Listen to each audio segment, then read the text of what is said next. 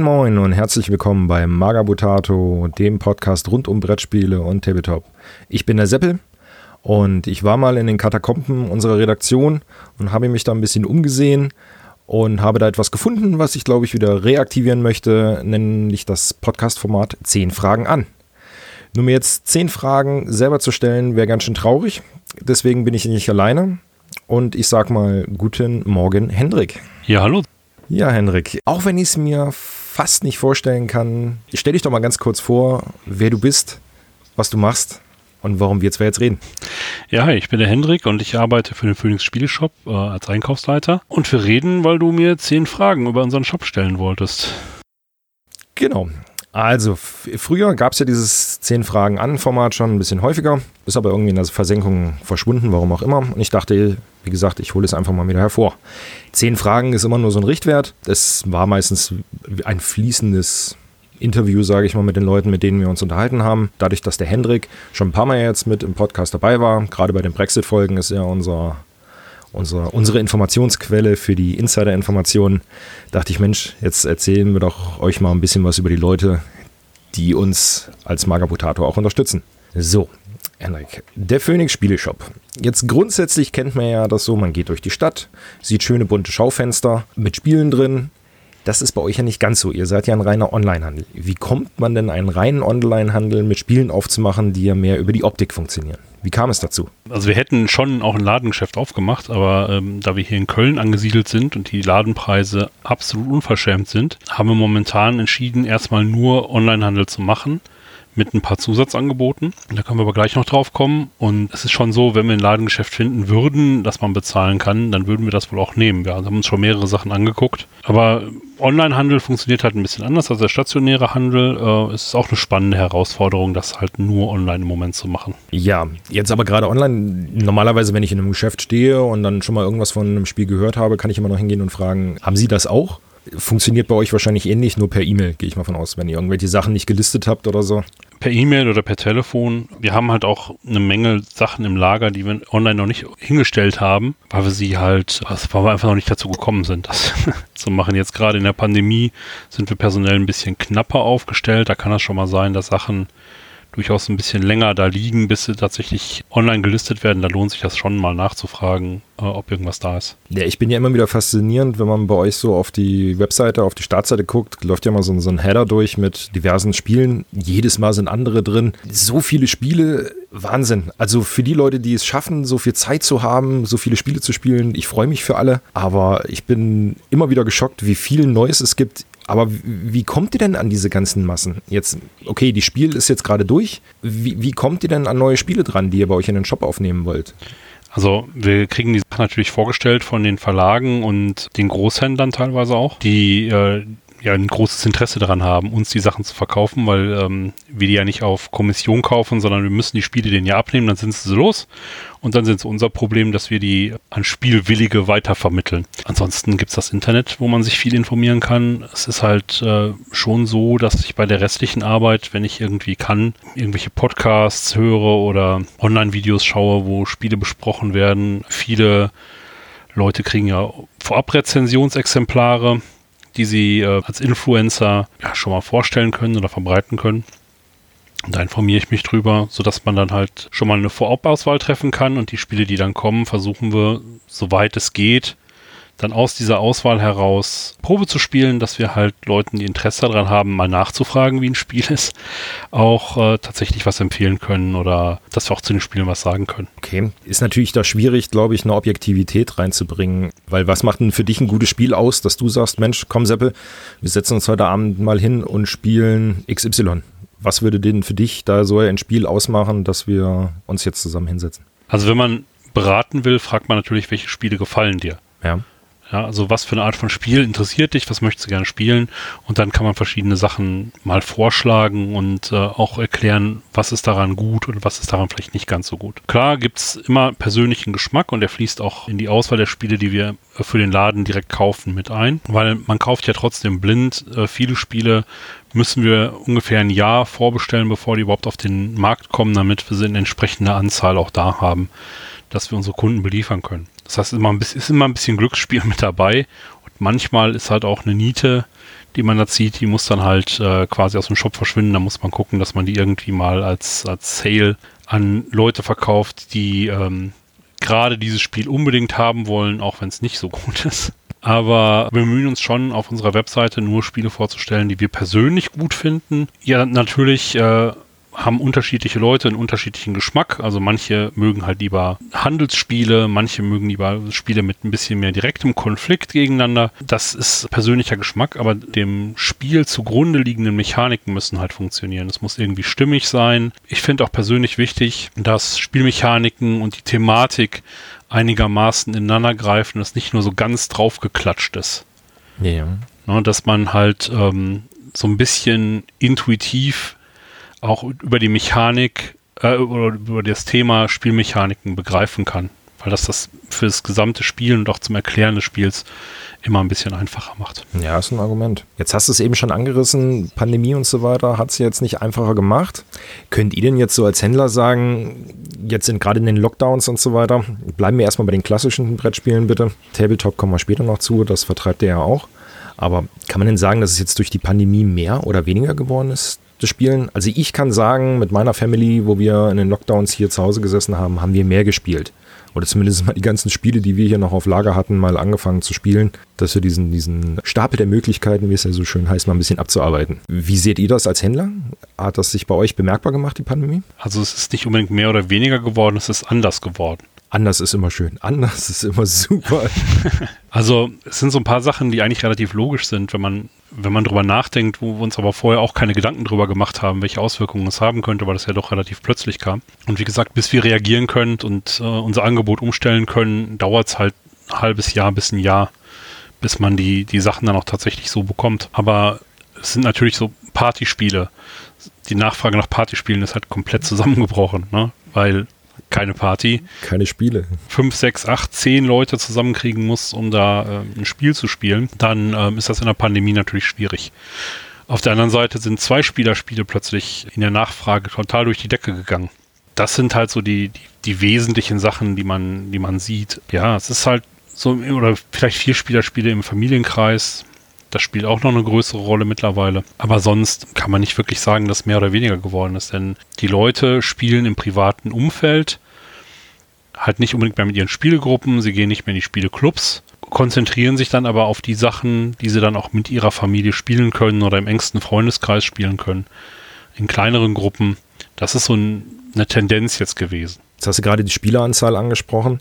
Merkt man denn, dass die Spielindustrie jetzt ein bisschen darauf reagiert hat und mehr Einspielerspiele rauswirft?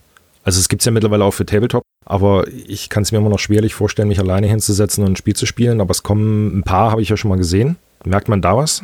Dass da nachgezogen wird für die armen Leute, die alleine zu Hause sitzen? Also im Grunde genommen nicht. Deswegen sieht man, jetzt muss ich ganz kurz mal einen Ausflug aufs Tabletop machen, dass, dass die Nachfrage nach Tabletop stark gestiegen ist, weil das halt eine Möglichkeit ist, Hobby alleine zu betreiben. Ne, das Basteln, das Modellieren und Malen. Die Nachfrage nach solchen Produkten ist halt äh, auch ganz klar angestiegen. Man sieht, dass, dass man halt Beschäftigung sucht in der Pandemie. Da hast du mir jetzt auch nichts weggenommen. Also das wäre nämlich auch meine Theorie gewesen. Ich kann es nur von meiner Seite sagen, mein Stapel der Möglichkeiten ist durchaus gewachsen in der Pandemie. Ja, also äh, bestätigst du auf jeden Fall meine Theorie dazu.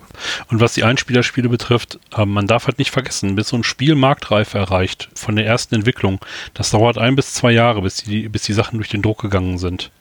Weil der Spieleentwickler muss das Spiel äh, entwickeln, dann muss es getestet werden, die Grafik muss stimmen, dann muss das Ganze äh, redaktionell noch überarbeitet werden, dann in den Druck gehen und auch äh, alleine von dem Punkt, wo das Spiel theoretisch fertig ist, bis es in den Druck geht, vergeht ja ungefähr ein Jahr, anderthalb. Je nachdem, wie das dann in den Druckkalendern priorisiert wird, weil es ja dann zu den Messen da sein muss. Das sind alles so Planungsgeschichten, die im Grunde genommen sich vielleicht in den nächsten Jahren zeigen werden.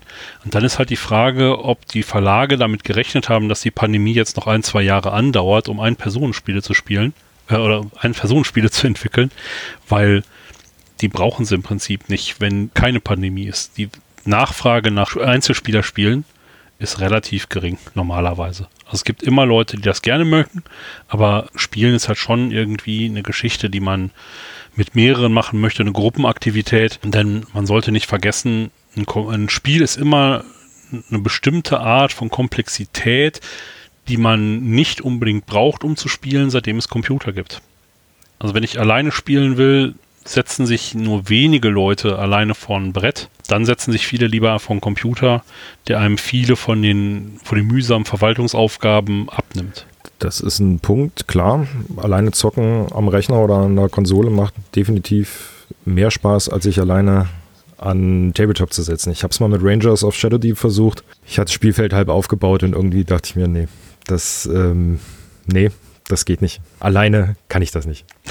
Gibt halt immer viele Leute, die auch Spaß an sowas. Oh Gott, ich möchte es nicht niemandem absprechen, klar. Hängt ja auch immer von den Umständen ab. Ne? Du, du, möchtest mit deinem Püppchen irgendwas machen und du wohnst vielleicht irgendwo, wo es nicht so viele Leute gibt, die das mit dir spielen, dann auf jeden Fall. Ich habe auch ein paar Kunden, die, die so Wargames alleine spielen, weil ähm, das auch so ein Thema ist, wo es schwierig ist, jemanden zu finden, der die Zeit hat und die Muße und auch manchmal das Interesse, diese Pub-Counter durch die Gegend zu schieben, stundenlang.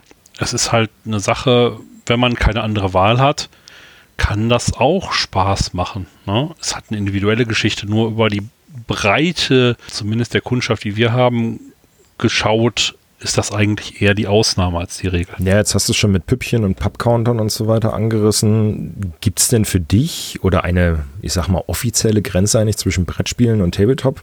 Also es gibt ja so viele figurenbasierte Brettspiele mittlerweile. Nehmen wir jetzt nochmal Zombicide. Das ist für mich schon relativ nah an der Grenze. Oder naja, andere YouTuber behaupten ja auch so, Spiele wie Tainted Grail oder so sind eigentlich hauptsächlich äh, entstanden, um die Figuren zu vermarkten und weniger das Spiel. Oder jetzt vielleicht auch das He-Man-Spiel, wo sich die Geister noch streiten, ob das jetzt ein gutes Brettspiel ist oder nicht. Oder ob es nur wirklich dafür da war, die ganzen Helden unserer Kindheit wieder abzubilden. Wie siehst du das? Gibt es da eine Grenze oder ist das einfach irgendwann fließender Übergang? Also für mich persönlich ist es halt der, der größte Unterschied, dass du beim klassischen Tabletop eine freie Bewegung hast, die dann entsprechend abmessen kannst, ne, dass die Figuren sich relativ frei über das Spielfeld bewegen können, während du bei Brettspielen schon eher diese Raster und, und Muster hast. Jetzt hast du natürlich ähm, Geschichten wie, sagen wir mal, ein Blood Bowl, dass man schon eher zu den Tabletop-Spielen rechnen würde, wo die Leute über ein Raster laufen. Da hast du natürlich, den, kannst du gut argumentieren, dass da der Übergang fließend ist. So als, Entschuldigung. Ja, ja, geh ruhig. So ist das manchmal in Live-Aufnahmen während des Tagesgeschäftes. Überhaupt kein Problem. Wir waren stehen geblieben, lieber Hendrik, bei den fließenden Übergängen zwischen Brettspielen und Tabletop. Dein Argument war ein Blood Bowl. Ich hätte sogar noch als Argument jetzt Rumble Slam oder sowas angeführt, was ihr ja auch im Shop habt. Die Übergänge sind sehr fließend. Aber du hast natürlich recht, wenn du sagst, gerade bei Kickstarter ist die Tendenz, Spiele zu verkaufen über die Miniaturen wo es nur noch in manchen Fällen um die Qualität des Spiels geht und äh, bei vielen viel mehr über die Qualität der Miniaturen, weil die Qualität des Spiels ist äh, bei so einem Kickstarter natürlich schwer zu vermitteln und die Miniaturen, die kann man halt sehen, das ist was Greifbares wo die Leute sagen, oh, die Miniaturen möchte ich haben. Deswegen funktioniert die Finanzierung über Kickstarter mit den Miniaturen häufig besser. Das hat natürlich für die Spielebranche insgesamt schon die Konsequenz, dass viel mehr Miniaturen äh, auf den Markt kommen in Form von Brettspielen, die auch nicht unbedingt nötig wären und die den Preis der Spiele absolut explodieren lassen. Na, manchmal, also wenn man jetzt wirklich ein Brettspiel sucht, sind Standees, die schon vorbemalt sind, für viele Leute, die auch gar keine Lust haben, die Figuren anzumalen, äh, manchmal einfach die bessere Alternative. Ja, mit Sicherheit. Wahrscheinlich aber auch andersrum werden die ein oder anderen Spielperle einfach untergehen oder nicht finanziert bei Kickstarter, weil die Figuren nicht schön genug sind oder weil es vielleicht nur Holzmiepels sind. Ähm, aber die Spielmechanik einfach schön wäre oder das insgesamt einfach ein schönes Spiel wäre. Ja, das ist halt so die, die große Problematik bei Kickstarter, ne? aber das wäre jetzt ein, ein separates Thema. Ich glaube ja, das könnte sehr abschweifen. Klar, du hast mit Brettspielen angefangen oder generell mit Spielen, deswegen habt ihr ja auch euren Job gegründet. Wie hast du aber denn dann den fließenden Übergang quasi zum Tabletop gefunden? Ich weiß ja auch, dass du auch spielst. Spielst du überhaupt eigentlich noch aktiv? Wie war denn dein Einstieg ins Tabletop? Also mit der Pandemie jetzt weniger, weil es ist ohnehin schwierig, neben dem Shop her noch zum Spielen zu kommen, außerdem, was wir halt ohnehin spielen müssen, damit wir halt auf dem, auf dem Laufenden bleiben. Wir spielen ja, wie gesagt, die Spiele Probe. Ja. Und dann nebenbei noch irgendwie was regelmäßig zu spielen, was man gerne spielt, fällt dann ein bisschen hinüber, weil man immer die neuen Sachen ausprobieren muss. Reingefunden habe ich über Shadows of Brimstone tatsächlich. Okay. Das hatte ich gekauft, schon vor einigen Jahren, das, das äh, ganz ursprüngliche. Wollte es spielen, mach es auf und dann waren da diese ähm, Miniaturen, Plastikminiaturen in Einzelteilen drin. Ein Schock. Das war ein ziemlicher Schock, ja. dann habe ich die Packung wieder zugemacht, das Spiel in den Schrank gestellt und nach geraumer Zeit bin ich immer äh, um dieses ähm, Bold Action rumgeschwänzelt, Mhm. weil es irgendwie interessant aussah und dann habe ich mich ein bisschen darüber informiert, ein paar Freunde geworben, mit denen wir uns zusammen eine Starterbox geteilt haben, also im Prinzip zwei Starterboxen, haben dann mal äh, uns da ein bisschen rangetraut und festgestellt, es ist gar nicht so schwierig, die Minis zusammenzukriegen. Ne? Gerade die Metallminis, wo man am Anfang nur irgendwie so ein Kleckschen Superkleber drauf machen muss, den Kopf draufsetzen, das Ganze auf eine Basis kleben, das ging dann. Ne? Dann konnte man ein bisschen spielen. Von da aus bin ich da so ein bisschen reingerutscht. Ne? Dann fängst an äh, zu sagen, okay, die Silberfische sind nicht so schön, werden sie erstmal geprimert und dann ein bisschen angemalt. Dann hat man die Farben schon mal da stehen. Traut man sich vielleicht auch mal an Plastikminiaturen ran. Und ehe man sich's versieht, hat man hunderte, wenn nicht tausende von kleinen Figürchen stehen, die einem das Navigieren durch Räume erschweren. Hm. Ist natürlich auch ein Problem, glaube ich, wenn man an der Quelle sitzt, oder? Das auf jeden Fall. Ja, und wenn man die Sachen halt Probe spielen will, ne? du brauchst die Miniaturen zumindest irgendwie mal eine Starterbox und vielleicht noch so zwei, drei Sachen extra und man fängt halt damit an. Jeder will halt dann äh, auch seine eigenen Figuren haben. Ja, mittlerweile haben wir die hier in Kisten gestapelt stehen, schön etikettiert, weil man sie auch benutzen kann, um mal Probe zu spielen. Das hatte ich ja vorhin auch schon angedeutet. Wir haben halt nie nur einen reinen Online-Shop haben wollen, sondern immer auch geguckt, was können wir Kunden extra bieten. Ja. Und da hatten wir einerseits so einen kleinen Showroom eingerichtet, der jetzt in der Pandemie quasi zu einem extra Lagerraum geworden ist. Wir hoffen, dass, wenn das ganze Thema mal durch ist, dass wir das wieder anbieten können, dass man ähm, hier zu uns hinkommen kann, einfach mal eine Spielprobe spielen oder auch gemeinsam Miniatürchen bemalen oder, oder basteln oder dann auch nur fachsimpeln. Da hatten wir extra einen Raum für abgestellt hier in dem Haus. Das andere, was wir angeboten haben, auch vor der Pandemie, was dadurch eingeschlafen ist, wir durchaus mal rumgefahren. Wir haben uns nämlich überlegt, hier in Köln ist die, ähm, gibt es reichlich Shops, wo man, wo man Sachen kaufen kann. Aber es gibt genug Gegenden, wo es ähm, eigentlich nichts gibt oder nur sehr, sehr wenig Angebote, mal was Probe zu spielen, ne? wenn man dann irgendwie eine Stunde oder zwei fahren muss, um irgendwo hinzukommen, wo es einen Laden gibt und dann ist man da total fremd, dann ist das für viele auch eine abschreckende Vorstellung. Da hatten wir uns überlegt, dass wir äh, in Hotels Räume mieten, also jetzt keine Zimmer oben, sondern die haben ja diese Konferenzräume immer, Ja. dass man sich da, äh, dass man ein bisschen was aufbaut und mal ein paar Spiele mitbringt oder auch Miniaturenspiele, dass Leute, die Interesse an irgendwas haben, so in kleiner Gruppe mal äh, ein bisschen was ausprobieren können oder auch direkt was mitnehmen. Das ist auch ganz gut angenommen worden. Dafür, dass wir da gerade erst angefangen haben, also es waren nicht immer super viele Leute da. Es war halt schon mal eine Möglichkeit, einfach den Laden zu den Leuten. Quasi der klassische fliegende Händler, nur dass du kein Wunderelixier verkauft hast, sondern irgendwelche Spiele, die man Probe spielen konnten. Ja, fast noch schlimmer. Fast noch schlimmer, ja, okay. Jetzt natürlich, wenn ihr euch den ganzen Tag beruflich mit den Spielen beschäftigt, macht es oder jetzt auch, also nicht nur beschäftigt, sondern auch Sachen bestellt und so weiter, hat man dann überhaupt noch Motivation, privat irgendwas zu machen?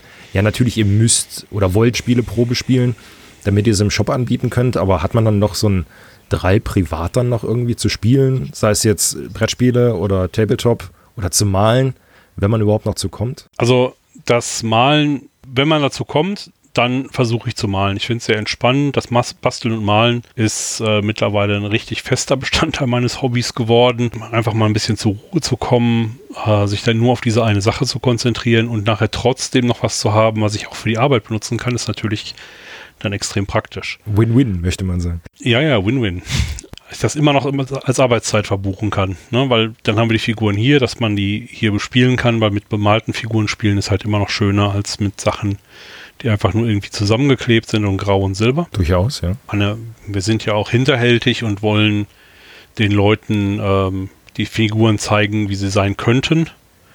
Nicht unbedingt, wie sie aus der Packung kommen, um ein bisschen den Mund wässrig zu machen und auch äh, Lust auf das Hobby zu machen. Und auch aufs, aufs Anmalen, ne? dass man halt sieht, okay, was kann ich, wie, wie könnten die Dinger denn aussehen? Fieser Möppes. gerade als, aus Verkäufersicht kann ich das verstehen, dass ähm, bemalte Figuren natürlich noch mal einiges mehr an Reiz bieten als ähm, jetzt nur die Silberfische oder die graue Plastikfront. Ja, aber macht trotzdem Spielen einfach noch Spaß? Also Spielen selber, ich würde sagen ja. Auch da durch die Pandemie kommt man weniger dazu. Ne? Wir haben halt jetzt äh, viel weniger Leute im Laden, also jetzt in den Arbeitsräumen, mit, äh, die mitspielen könnten und die Arbeitsbelastung ist halt schon angestiegen dadurch sodass wir nicht mehr richtig super viel dazu kommen, außerhalb dem, was wir, äh, was wir uns ganz fest vornehmen, was gemacht werden muss. Haben noch immer etliche Spiele, die man mal weiter oder zu Ende spielen wollte. Aber ja, der Wunsch danach, das zu tun, ist schon da. Das auf jeden Fall. Also wir haben super viele Spiele, die wir, die wir gerne mal weiterspielen würden. So Nemesis beispielsweise nochmal äh, noch eine Runde zu spielen, das wäre oh, das wäre ein Traum oder ähm, vielleicht mal so ein ganzes Wochenende Twilight Imperium. Oh Gott. Gut, da braucht man ja so oder so schon immer etwas länger für. Also dann ähm, ist so ein Wochenende geplant gar nicht so dumm. Aber das klingt ja fast nach konkreten Plänen für die Zukunft. Gibt es da welche, die ihr habt oder die du verraten kannst, willst, möchtest, darfst? Ich habe Angebote bekommen, Twilight Imperium zu spielen. Ich, die Frage ist, ob ich jemals die Zeit dazu haben werde, das auch tatsächlich zu tun. Weil ähm, Wochenende ist ja für uns auch nicht unbedingt keine Arbeit, sondern einfach nur eine andere Art von Arbeit. Ja, also dann wird halt dann die, die Sachenprobe gespielt, umgeräumt, Sachen für den Montag vorbereitet, wenn man die Sachen wieder verschicken kann. Das sind halt alles so Dinge, die nebenher laufen. Selbstständigkeit ist halt selbst und ständig. Man munkelt sowas, ja.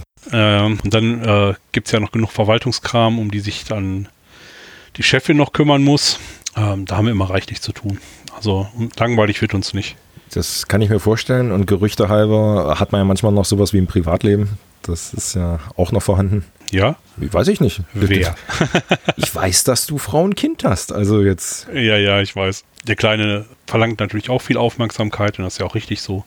Äh, glücklicherweise habe ich ihn ja ähm, zu einem kleinen Spieler rangezogen, sodass wir ihn in vieles mit einbinden können. Noch nicht in alles, weil er ist halt gerade erst sechs Jahre alt, also fängt jetzt an zu lesen ich freue mich sehr auf die Zeit, wenn's, äh, wenn, wenn er flüssig lesen kann und dann müssen wir noch Englisch anfangen und dann äh, kommen wir langsam dahin, wo er komplett eingebunden werden kann.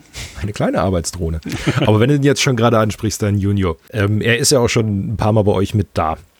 Wie, wie empfindet er das denn als dein Kind? Also ich könnte mir das vorstellen, wenn man als Kind in einem Spieleladen quasi groß wird, sage ich jetzt mal, ist das doch Fluch und Segen zugleich. Auf der einen Seite sind so viele Sachen, die man zum Spielen sieht, egal ob es jetzt Brettspiele oder Tabletop, aber man darf nicht alles auspacken. Das ist ja eigentlich grausam, oder? Wie kommt der damit klar? Also ich habe ich habe viel Glück mit meinem Kleinen. Er ist äh, sehr vernünftig. Er hat sich die Strategie überlegt. Er guckt sich das an und sagt, es ist im Grunde genommen ohnehin alles schon meins. Äh, okay. Und äh, damit kann er halt ganz gut leben. Ne? Er sucht sich dann halt ab und zu Sachen aus, die er gerne haben möchte. Wir haben ja viel auch da an Spielen, die in den Regalen stehen, die wir ähm, für Demospiele benutzt haben. Oder aus unseren privaten Sammlungen. Also es ist nicht so, dass er da nicht mehr als genug hätte, um damit zu spielen. Es ist ja auch dann so eine große Menge, dass ähm, so ein Kind das auch ein bisschen überfordern kann, wenn er das wirklich alles auspacken müsste. Die ähm, Anzahl der Spiele, die jährlich rauskommen, ist so groß und wir ähm, holen schon nur einen ganz kleinen Teil davon. Also wir versuchen quasi die Creme de la Creme abzuschöpfen, aber selbst das sind dermaßen viele Spiele, dass das schon überwältigend manchmal für mich und für den Kleinen dann halt doppelt und dreifach. Ne?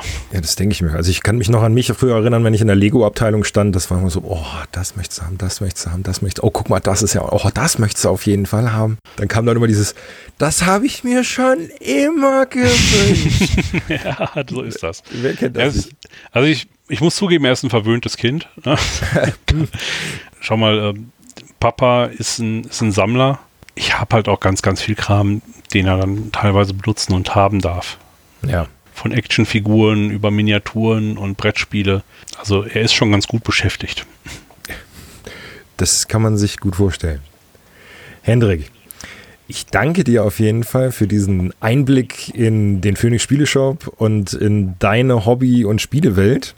Dann hoffe ich für unsere Zuhörer, dass sie jetzt mal ähm, ein wenig hinter die Kulissen gucken konnten, sowohl beim Magamutato-Team, wo wir unsere Informationen herbekommen, als auch bei einem Spielehändler, der Spiele verkauft. Ich bedanke mich auf jeden Fall fürs Zuhören. bleibt gesund.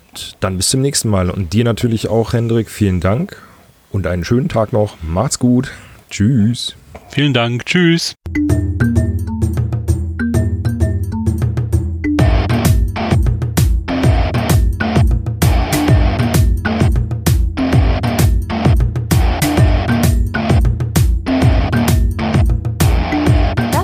Magabotato, ein unabhängiges und kostenloses Projekt von Fans für Fans unseres gemeinsamen Hobbys. Gerne könnt ihr uns unterstützen, indem ihr uns entweder eine Spende über paypal@magabotato.de zukommen lasst oder uns auf www.patreon.com/magabotato abonniert. Weiterhin freuen wir uns auch immer über gespendete Stunden für Ophonic. Den Button hierfür findet ihr auf unserer Website www.magabotato.de. Vielen Dank fürs Hören und bis bald!